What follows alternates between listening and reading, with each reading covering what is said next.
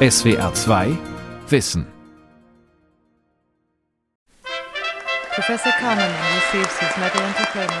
Stockholm am 10. Dezember 2002. Schwedens König überreicht den Nobelpreis für Wirtschaftswissenschaften. Zum ersten Mal an einen Psychologen. Und der heißt Daniel Kahnemann. Da waren viele Ökonomen überrascht. Sagen wir es mal so, das ist ganz klar. Mit seinen Modellen darüber, wie Menschen urteilen und entscheiden, holte Kahnemann das Bauchgefühl in die Wirtschaftswissenschaften. Erstmals fand in der Ökonomie auch die Unvernunft ihren Platz. Ein unerhörter Gedanke. Die wichtigste Lehre aus unserer Arbeit ist, dass Leute niemals ihrer Intuition vertrauen sollten. Was hat dieser Jahrhundertpsychologe uns zu geben? Und wer ist der Mensch hinter dem Wissenschaftler, der als Kind den Judenstern tragen musste? Der Psychologe Daniel Kahnemann. Warum wir uns oft falsch entscheiden. Von Wolfgang Streitberger. Dieser Nobelpreis ehrte eine Entzauberung. Daniel Kahnemann und Amos Tversky, der schon sechs Jahre zuvor verstorben war, hatten mit ihrer Prospect-Theorie gezeigt, den Homo economicus, der wirtschaftliche Entscheidungen stets zu seinem eigenen Vorteil und völlig durchdacht trifft, den gibt es so nicht. Nein, die Prospect-Theorie hat in vielen Experimenten gezeigt, Menschen entscheiden in wirtschaftlichen Dingen oftmals unvernünftig und bringen sich damit um Gewinne. Kahnemann und sein Psychologenkollege Tversky entwickelten das, was auch als neue Erwartungstheorie bekannt wurde, vor einem halben Jahrhundert an der Hebräischen Universität von Jerusalem. Bis heute beschäftigt ihr neues Denken die Wirtschaftsforschung. For body function specification, most of the studies follow the uh, Tversky-Kahneman type definition. Uh, that has been pioneered by the study of Kahneman Tversky uh, in this two important paper. You may be all familiar with um, the following curve by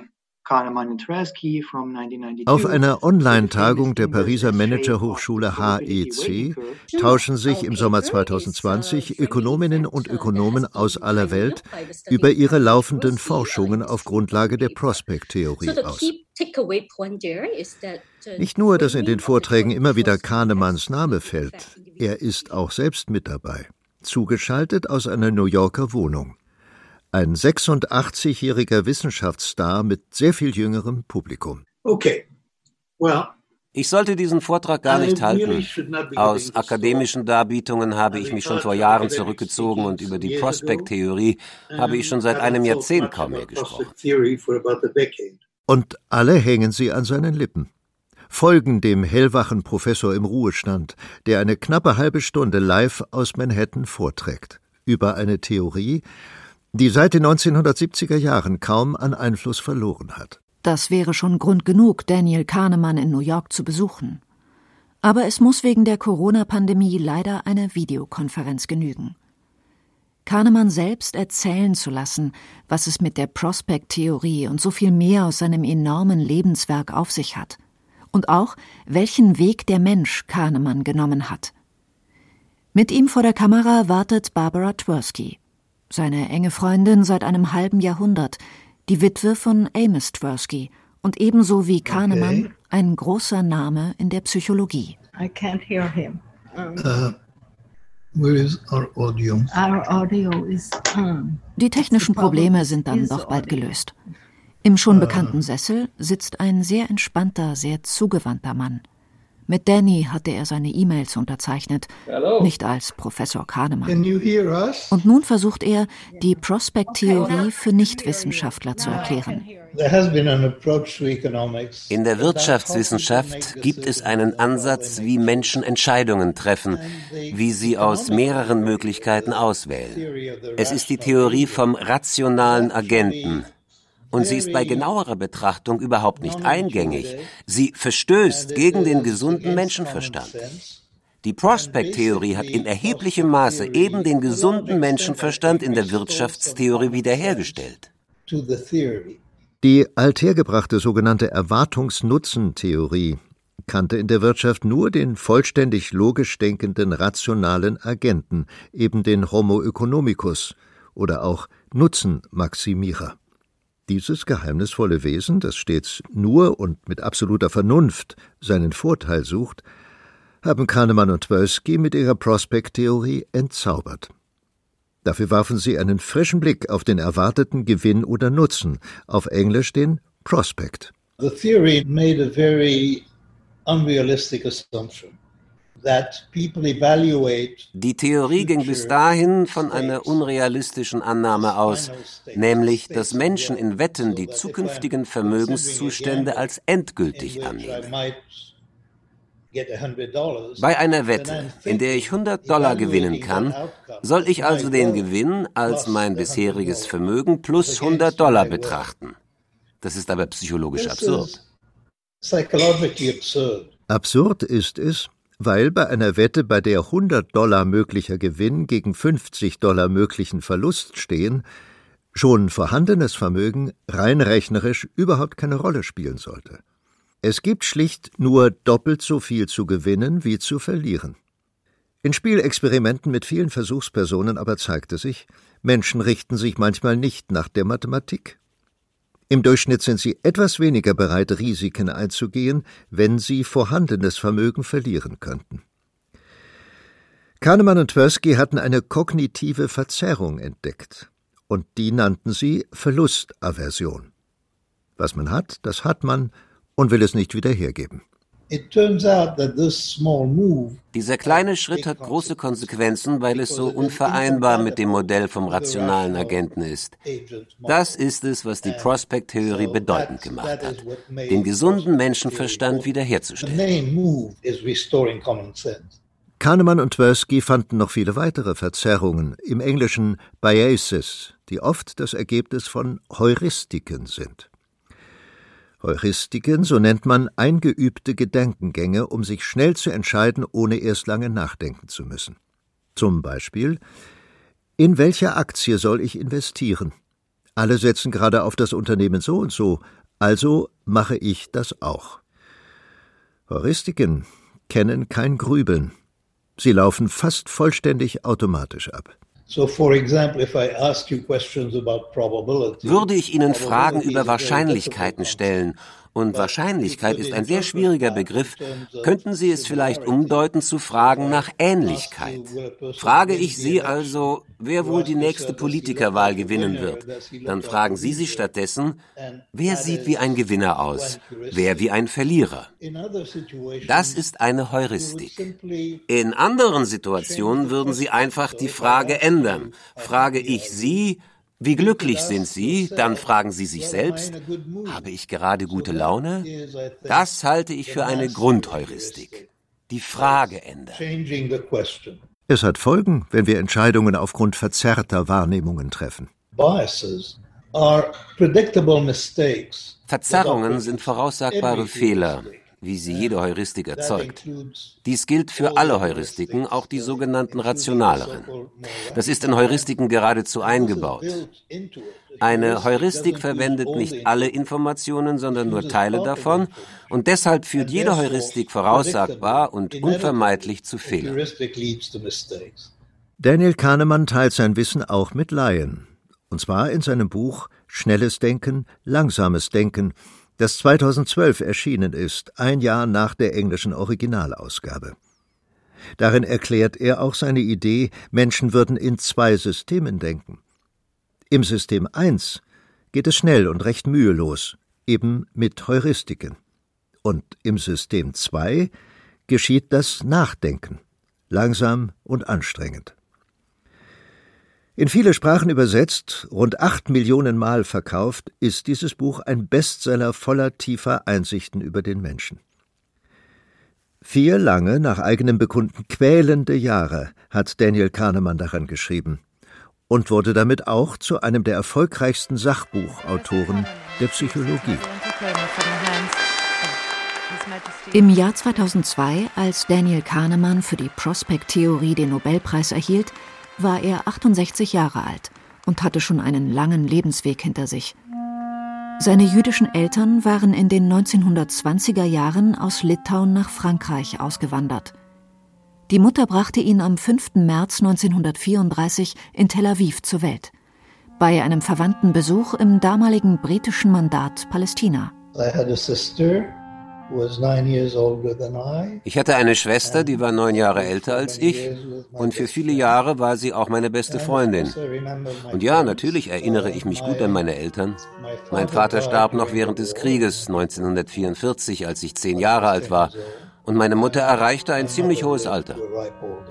Als deutsche Truppen Frankreich besetzten, wurde es lebensgefährlich für die Familie Kahnemann. Der Vater sollte schon in den Osten verschleppt werden, doch seine Stellung als Forschungsleiter einer großen Chemiefabrik rettete ihn. Er wurde gebraucht und kam wieder frei. Eines Abends, 1941 oder 1942, vergaß der kleine Danny auf dem Heimweg die Ausgangssperre für Juden. Die Mutter hatte ihn beschworen, sich vor deutschen Soldaten zu hüten, vor allem vor denen mit den schwarzen Uniformen. Und genau solch einen sah Kahnemann auf sich zukommen. Schnell noch zog er seinen Pullover auf links, ließ so den gelben Davidstern verschwinden. Und was machte der SS-Mann? Hob ihn empor, umarmte ihn, zeigte ihm ein Foto wohl des eigenen Sohns, schenkte Danny etwas Geld und ließ ihn ziehen. Kahnemann schildert, wie sehr ihn dieses Erlebnis geprägt hat, auch in seiner Entscheidung, Psychologe zu werden. Weil Menschen sehr kompliziert sind, dass sie nicht einfach nur schlecht sind, sondern es diese Mischung aus schlecht und gut gibt, von intelligent in einem Lebensbereich und dumm in einem anderen, eben weil sie so komplex sind. Und ich kann mich gut daran erinnern, wie ich das SS-Erlebnis damals mit dieser Komplexität der Menschen verband. Ich wollte wissen, warum ein Mann mich leicht hätte ermorden können und dabei Tränen in den Augen hatte, nur weil sein Sohn mir ähnelte. Das war interessant. 1946 wanderten die Kahnemanns nach Palästina aus, wo dann 1948 der Staat Israel gegründet werden sollte. Für den Achtklässler Daniel war es schon vom ersten Tag an Israel. For me, coming to Israel in 1946 was für mich war das Ankommen in Israel ein Entkommen aus der Identität eines europäischen Juden. Diese Identität war eine tragische und eine von Schwäche. Und ein Israeli zu werden, hat das sehr schnell und plötzlich geändert. Das war äußerst wichtig für mich. Nach der Schule studierte Kahnemann Psychologie an der Hebräischen Universität in Jerusalem, im Nebenfach Mathematik. Danach der fast dreijährige Wehrdienst in kriegerischen Zeiten, eingezogen als Unterleutnant und Zugführer im ersten Jahr. Für den Rest seiner Militärzeit bildete Kahnemann in der psychologischen Abteilung der jungen Armee Offiziere aus. Er war zwar erst 21 Jahre alt, hatte aber als einziger in den Streitkräften überhaupt einen Psychologieabschluss. Nach dem Armeedienst holte ihn die Hebräische Universität 1956 zurück, mit dem Ziel, ihn auf ein Auslandsstudium vorzubereiten. So beschäftigte er sich auch mit Philosophie. 1958 schickte die Hochschule ihn und seine erste Frau Ira, mit der er auch seine zwei einzigen eigenen Kinder hat, an die Universität Berkeley in Kalifornien, wo Daniel Kahnemann 1961 promovierte. Danach wieder zurück an die Hebräische Universität. Zunächst als Dozent, später als Professor. Dort traf er dann Amos Tversky wieder, dem er schon 1957 einmal begegnet war, damals dem zackigen Fallschirmjäger Tversky. An der Universität waren sie zunächst Widersacher, bis sie dann wichtige Partner wurden auf dem Weg zur Prospect-Theorie, für die Kahnemann später den Nobelpreis erhalten sollte. Nun, vor allem waren wir uns ziemlich ähnlich. Wenn die Leute auf uns beide schauen, betonen sie leicht den Kontrast zwischen uns beiden. Aber gerade die Ähnlichkeit war wichtig für unsere Arbeit. Und dann gab es jeweils besondere Stärken. Amos machte manches viel besser als ich. In anderen Dingen war ich vielleicht schneller. Aber wir mochten uns. Wir mochten, wie der andere dachte. Ich liebte die Klarheit, die Amos in unser Denken brachte, und er meine Einfälle. So hat es dann zwischen uns geklickt und zusammen haben sein Geist und meiner besser gearbeitet, als jeder für sich es jemals gekonnt hätte. better than either mind alone. 1974 erschien der aufsehenerregende Fachartikel von Tversky und Kahnemann mit dem wegweisenden Titel Prospect Theory Judgment under Uncertainty.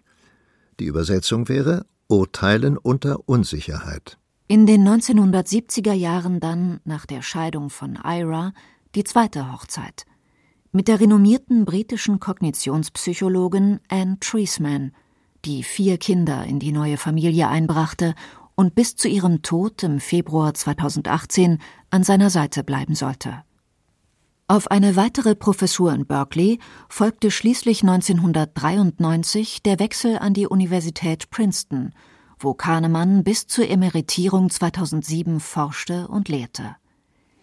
Seit diesem Umzug ist das nahe New York City sein Zuhause.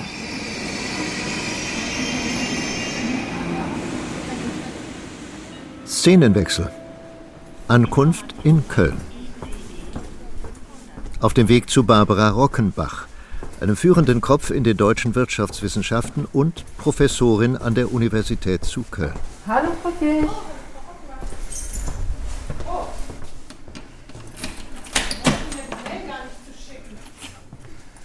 Wo sind wir denn jetzt hier? Ja, wir sind hier im Reinhard-Selten-Institut an der Universität. Barbara Rockenbach leitet den Kölner Teil des Reinhard-Selten-Instituts.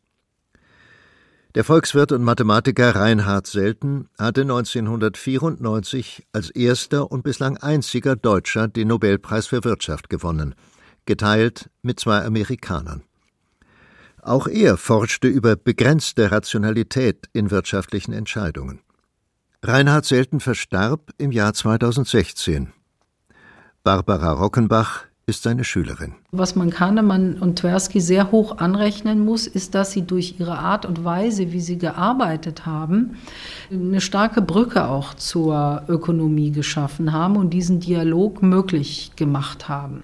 Nicht nur das, was die beiden beschreiben, ist für die Wirtschaftswissenschaften wichtig, sondern vor allem auch, wie sie vorgegangen sind. Zum einen haben die beiden durch sehr clevere und vielfältige Experimente, die auch seitdem tausendfach repliziert worden sind, haben sie das festgestellt, zum Teil auch erklärt, aber eben auch in eine mathematische Ausdrucksweise. Also Prospect Theory ist auch ein mathematisches Modell gegossen, mit dem man dann sozusagen alternativ zum Homo economicus auch arbeiten konnte.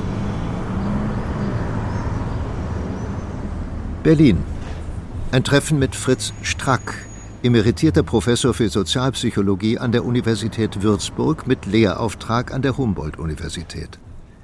Auch er ist ein führender Experte in der Urteilsforschung, lernte schon in den 1970er Jahren in den USA sowohl Tversky als auch Kahnemann kennen. 2004 verlieh er die Ehrendoktorwürde der Uni Würzburg an Kahnemann. Gefragt nach dem wesentlichen Beitrag Kahnemanns zur Psychologie, muss Strack nicht lange nachdenken. Für mich als Psychologen ist ganz eindeutig Judgment under Uncertainty. Das ist der klassische Aufsatz von Tversky und Kahnemann, in dem die Position entwickelt wird, dass äh, Urteile vereinfacht werden und äh, dass diese Vereinfachung unter bestimmten Bedingungen auch zu äh, Urteilsverzerrungen führen kann und dass man nicht, so wie das damals der Fall war, annehmen muss, dass Verzerrungen immer aufgrund von Motivationen oder negativen Gefühlen äh, zustande kommen, sondern dass solche Vereinfachungen eine Rolle spielen. Derselbe Ort in Berlin, aber ein anderer Gesprächspartner. Gerd Gigerenzer ist, genauso wie Kahnemann, ein weltbekannter Experte für Heuristiken. Auch er, Professor im Ruhestand und ehemaliger Direktor des Max-Planck-Instituts für Bildungsforschung, lernte Tversky und Kahnemann schon früh in den USA kennen. Das Konzept von Heuristiken, ne, das hatten die beiden, also Kahnemann und Tversky, wirklich zurückgebracht. Es existierte vorher schon, aber auch sehr vage bei den Gestaltpsychologen zum Beispiel. Und das ist sicher ihr großer Verdienst. Kahnemann selbst nennt Gigerenzer seinen größten intellektuellen Feind, spricht sogar von einem Krieg, der schon vor einem Vierteljahrhundert begann. Woran macht sich Gigerenzers Kritik fest? Das waren diese Wörter, Availability, mit denen man alles erklären kann. Alles. Weil es nie definiert ist. Und das waren so Kritikpunkte von mir. Ich habe versucht zu zeigen, wie kann man das präziser machen. Also wie kann man, was dann später meine Forschung über Heuristik, das könnte man alles viel präziser machen, das kann man genauer machen, dann kann man auch sehen, wo man selber falsch liegt. Gigerenzer hat intensiv dazu geforscht, welche oft segensreiche Rolle Intuition bei schnellen Entscheidungen spielt. Twerskis und Kahnemanns Vorstellung, Verzerrungen im Entscheidungsverhalten seien Fehler, will er nicht folgen. Das ist ja das Interessante an der Kahnemanns Forschung, der ja ein Psychologe ist, dass er am Ende gelandet ist in einer Welt, die er sich mitgebaut hat, wo die Psychologie äh, Psychopathologie ist, wo alles, was die Menschen machen, dazu beiträgt, dass es als Fehler bezeichnet wird. Daniel Kahnemann hat seine eigene Sicht auf den Streit mit Gerd Gigerenzer. I mean, the dispute is one-sided. Der Streit ist einseitig. Gigerenzer mag unsere Arbeit nicht. Und er ist seit langem leidenschaftlich darin, sie nicht zu mögen. Ich meine, dass er ziemlich gute Arbeiten gemacht hat. Und ich verstehe einfach nicht, warum er von unserer Arbeit so besessen ist. Der Psychologenkollege Fritz Strack schüttelt über den endlosen Gelehrtenstreit nur den Kopf. Sieht eher die Ähnlichkeiten als die Abweichungen zwischen Gigerenzers und Kahnemanns Arbeit. Dass Daniel Kahnemann auch gut austeilen kann, hat Strack selbst erfahren, als er einmal fachlich eine Sache anders sah. Mit einem Schmunzeln, ohne jeden Groll, erinnert er sich an dieses Erlebnis. Och, der Kahnemann ist da ganz gut dabei. Ja. Also er ist nicht der sanfte Dings, nee, nee. Also wenn er sich angegriffen fühlt, kann er auch sich deutlich äußern. Und dann etwas Überraschendes über den Gast aus den USA mit enger Bindung an Israel, der sich selbst als nichtgläubigen Juden beschreibt. Ich sehe ihn eher als Deutschen. Er ist halt wenig Amerikanisches. Ja. Also äh, ich habe gewisse Ähnlichkeiten bei ihm gesehen mit ähm, meinen Lehrern oder die, die, frühere Generation deutscher Professoren. Also äh, jetzt Englisch würde auch nicht ganz passen, aber so deutsch-jüdisch. Kann das so stehen bleiben? Wie sieht Kahnemann sich selbst? Er ein europäischer Intellektueller alter Schule? Kahnemann sitzt in seinem New Yorker Sessel und lächelt väterlich, als er die Frage hört, denkt eine Weile nach, schaut kurz in die Luft und schüttelt dann den Kopf. Ich würde nicht sagen, dass ich ein europäischer Intellektueller wäre oder ein Israeli. Eher ein israelischer Intellektueller und israelisch-amerikanischer als ein europäischer Intellektueller. In Wahrheit ist der größte Teil meiner Identität weder Israeli noch Amerikaner. Ein Akademiker zu sein, das ist seit Jahrzehnten meine wichtigste Identität. Das passt zu dem, wie Barbara Tversky aus dem New Yorker Wohnzimmer ihren engen Freund Danny beschreibt. Er ist stets intellektuell lebendig. Man kann ihm irgendetwas präsentieren, ob Literatur oder Theater, Psychologie oder Philosophie, ob Wirtschaft, und er wird eine noch nicht dagewesene Idee dazu haben. So arbeitet sein Geist einfach, bleibt niemals stehen. Er interessiert sich für jedes Thema. Einige Leute halten das für kindlich, aber ich denke das nicht. Er hat einfach eine Offenheit an sich und einen fruchtbaren Geist, der immer weitermacht. Daraus hat Kahnemann einen großen Teil seines Lebensglücks gezogen. Und Kahnemann wäre nicht Kahnemann, wenn er nicht auch Ideen entwickelt hätte, was Lebensglück eigentlich ausmacht. Er war in den frühen 1990er Jahren auch ein führender Psychologe in der Glücksforschung. Unter anderem arbeitete er mit Versuchspersonen, die eine Darmspiegelung durchmachten. Eine damals noch betäubungslose und deshalb sehr schmerzhafte Prozedur. Während der Behandlung wurden die Patienten alle 60 Sekunden gefragt, wie stark die Schmerzen jetzt gerade in diesem Augenblick waren. Nach der Untersuchung gaben die Geplagten an, wie stark die Schmerzen insgesamt waren. Dabei stellte sich heraus, für ihre Einschätzung war es völlig unerheblich, wie viel Schmerz sie erlitten hatten. Alles, was im Rückblick zählte, war die Erinnerung an den Schmerz ganz am Anfang und am Ende der Darmspiegelung. Ich zog also eine Unterscheidung zwischen dem erfahrenden Selbst und dem erinnernden Selbst. Das erfahrende Selbst lebt das Leben, während das erinnernde Selbst es bewertet. Und immer wenn man den Menschen Fragen nach ihrem Lebensglück stellt, also etwa, wie glücklich sind sie dieser Tage oder wie zufrieden sind sie auf der Leiter ihres Lebens, dann fragten wir nach einer Einschätzung. Und das ist grundverschieden vom unmittelbaren Erfahren des Lebens. Bis dahin hatte Kahnemann angenommen, Lebensglück hätte viel damit zu tun, was Menschen gerade im Moment glücklich macht. Also ob sie häufig an einem schönen Strand in der Sonne Urlaub machten, ein schickes Auto fuhren oder oft besonders lecker aßen. Was er stattdessen herausfand, ließ ihn seine Glücksforschung beenden. Ich erkannte, was Menschen wirklich vom Leben wollen. Sie wollen Lebenszufriedenheit. Sie wollen gar nicht so sehr im Augenblick glücklich sein. Was sie wollen, ist eine gute Erzählung von ihrem Leben und die wollen sie wirklich. Das ist es, was ihr Handeln antreibt.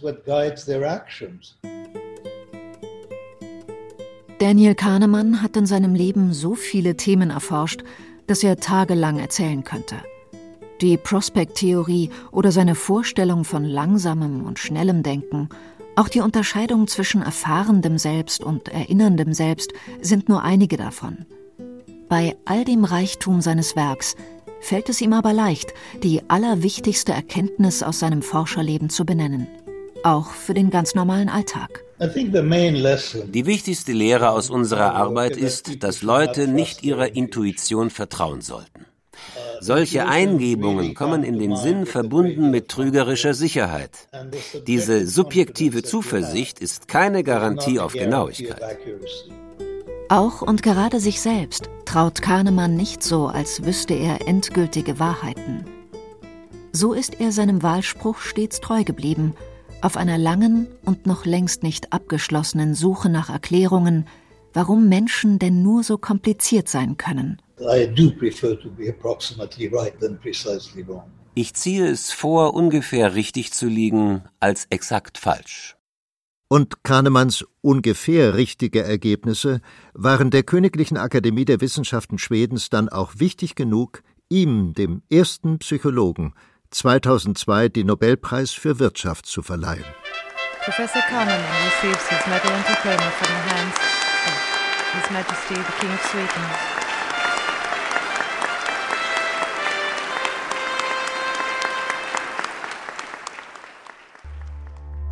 SWR 2 Wissen.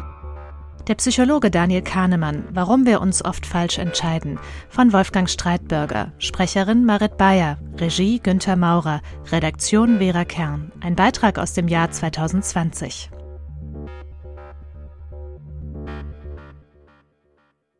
Auf geht's. Der Gangster, der Junkie und die Hure. Wir sprechen über einen Mord und Niette Mädchen. Valeria, mhm. sag mal bitte was auf Russisch. У нас классные новости. Erleben Sie Ihre Lieblingspodcasts live beim SWR Podcast Festival 2023 mit gefühlten Fakten, SWR 2 Wissen, Retterview, Too Many Tabs, eine Stunde History und viele andere Ihrer Lieblingspodcasts live beim SWR Podcast Festival vom 12. bis 14. Januar 2023 in Mannheim.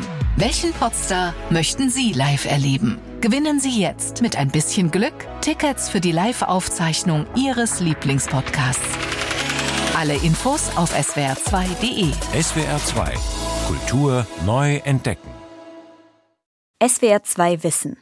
Manuskripte und weiterführende Informationen zu unserem Podcast und den einzelnen Folgen gibt es unter swr2wissen.de.